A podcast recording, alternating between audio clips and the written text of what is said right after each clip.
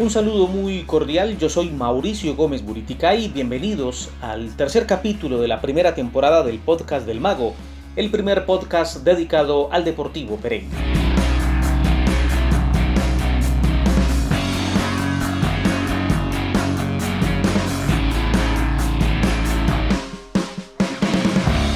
Ganó el Deportivo Pereira su primer partido oficial de pretemporada, ganó el clásico. Siempre va a ser bueno ganar un clásico independientemente de lo que se esté en juego. En esta oportunidad había muy poco en juego, eh, más allá de la puesta a punto de ambos equipos, del Once Caldas de Manizales y el Deportivo Pereira camino de este torneo de la Liga del Fútbol Colombiano 2020.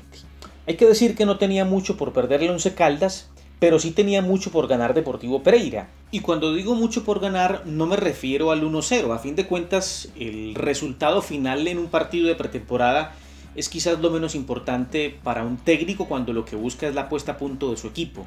Pero cuando hablo de mucho por ganar, en el caso del Pereira, me refiero eh, a esa puesta a punto desde lo físico para determinar cómo está el equipo después de una semana compleja de mucho trabajo al mando del profe Daniel Hurtado, que es el preparador físico del equipo, y mucho por ganar en algunas otras valoraciones, por ejemplo, los niveles individuales, de los que venían ya desde la temporada anterior para determinar cómo llegaron después del periodo de vacaciones y sobre todo esas valoraciones de los niveles individuales de las nuevas eh, caras, de las nuevas incorporaciones que a fin de cuentas creo que tenían los ojos de todos puestos en el estadio Palo Grande de la ciudad de Manizales. Valoraciones colectivas también, que a esta altura de la pretemporada se miden más por las pequeñas sociedades. Y valoraciones tácticas que son precarias, esas valoraciones tácticas, pero que algo tienen que dejarle al técnico Cravioto de acuerdo a la idea futbolística que quiere plasmar con este equipo camino de la liga del 2020. Eh, pero hay un aspecto más importante todavía en el cual tenía mucho por ganar Deportivo Pereira, y era el ganar en confianza. Y lo digo, digo lo de ganar confianza por el cuestionamiento generalizado que había por la manera en cómo se ha conformado la nómina. Y es, un, es una inquietud generalizada por parte de los hinchas, por parte del periodismo, por parte del entusiasta del fútbol en Pereira, que aunque no es hincha, siempre está pendiente en cómo se está conformando la nómina y había ciertas dudas por los jugadores que habían llegado. Ayer esas valoraciones individuales aplicadas al colectivo del equipo creo que despejaron algunas dudas y el buen funcionamiento del Pereira deja cosas interesantes hacia futuro. No se puede explicar lo que yo puedo sentir cuando te veo jugar. Algo como volar, difícil de describir, mi corazón va a explotar.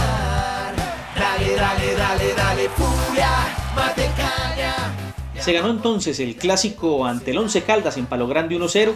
Esto no significa que ya el equipo va a ser el campeón del fútbol colombiano, no hay que tampoco soltar campanas al vuelo, pero evidentemente es un buen golpe de opinión eh, que genera un ambiente propicio para lo que queda en esta pretemporada y le da uno para pensar cosas positivas camino de ese duro reto que tiene el conjunto Matecaña que es el de salvar la categoría en el año 2020 pero que sean los propios jugadores los que cuenten sus impresiones, lo que les dejó este clásico ante el Once Caldas y vamos a empezar escuchando eh, en esta información, en este podcast, a Camilo Mena, el delantero juvenil, el de 17 años, una de las caras nuevas que llegó para el segundo tiempo en el partido y marcó el gol, el único gol del partido para la victoria del Pereira en el remate del mismo juego. La verdad muy contento, eh, había pedido mucho a a mis compañeros, había trabajado muy bien de la mejor forma. Estoy muy contento porque se empieza con pie derecho, eh, espero seguir así, espero eh, seguir con, con, esa racha que vengo, eh, muy contento la verdad. Sobre la jugada del gol también habló Camilo Mena, el goleador del partido del Deportivo Pereira. Unos minutos antes había tenido una jugada donde por ahí me pegan el palo, no me desespero tanto, espero la otra jugada donde mi compañero Mateo me da, el pase, yo controlo y miro que el arquero se me jugó para otro palo y se la pongo ahí en el primero.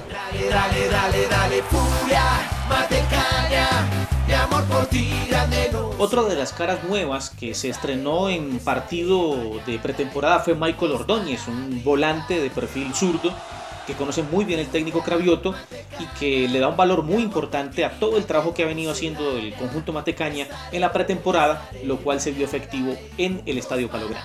Siempre es bueno eh, ganar, comenzar con pie derecho, de poder saber que esta pretemporada eh, es valiosa y bueno, tenemos la oportunidad de hacer una buena presentación donde día a día nos vamos a ir sintiendo mejor y, bueno, esperemos que, que podamos comenzar de la mejor forma.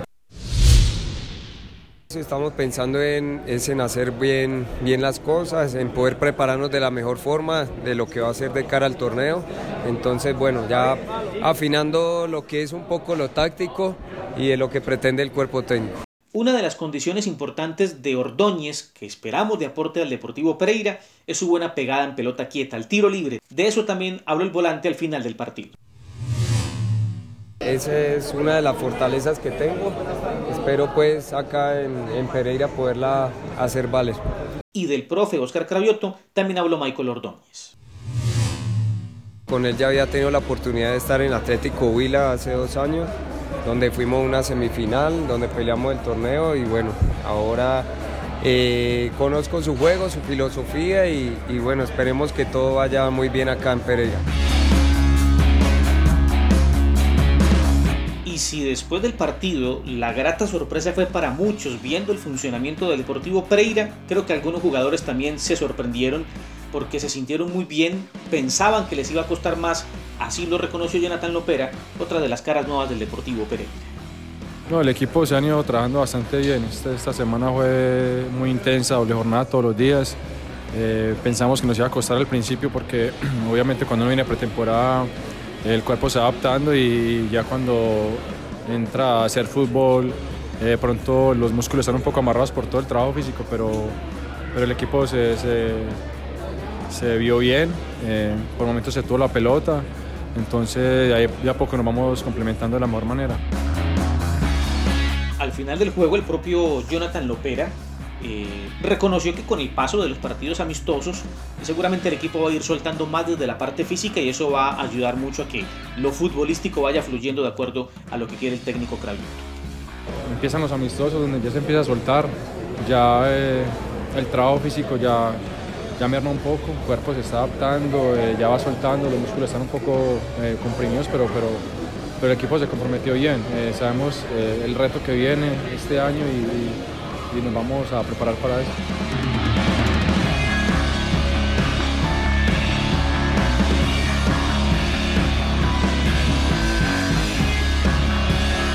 Muy bien, ahí estaban entonces las opiniones de algunos de los protagonistas del Deportivo Pereira, luego de la victoria 1 por 0 ante el Once Caldas en la ciudad de Manizales. Y ha dicho después del partido el técnico Oscar Néstor Cravioto que ya tiene en mente una nómina tipo para afrontar el torneo. Obviamente habrá que esperar algunas semanas más, de acuerdo a lo que termine de pasar en esta etapa previa al, inicio de la competencia, pero ya tiene en mente una nómina tipo. Eso me parece positivo, muy bueno, porque nos ha pasado muchas veces en Pereira que aún ya con el torneo en desarrollo, después de las primeras 3, 4, 5 fechas, aún el técnico no tiene en mente eh, y no encuentra el equipo, ya es obviamente un eh, factor positivo que tenga en mente cuál va a ser eh, el equipo con el que arrancaría jugando en aquel partido ante Atlético Nacional de la primera fecha.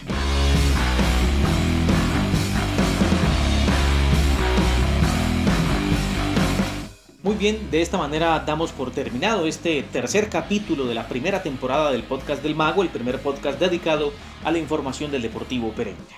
Quiero agradecer el aporte de Juan Camilo Restrepo y Julián Santa con las entrevistas esta es una producción de Mauricio Gómez Buritica. Hasta un próximo capítulo. Un abrazo para todos con sello de gol.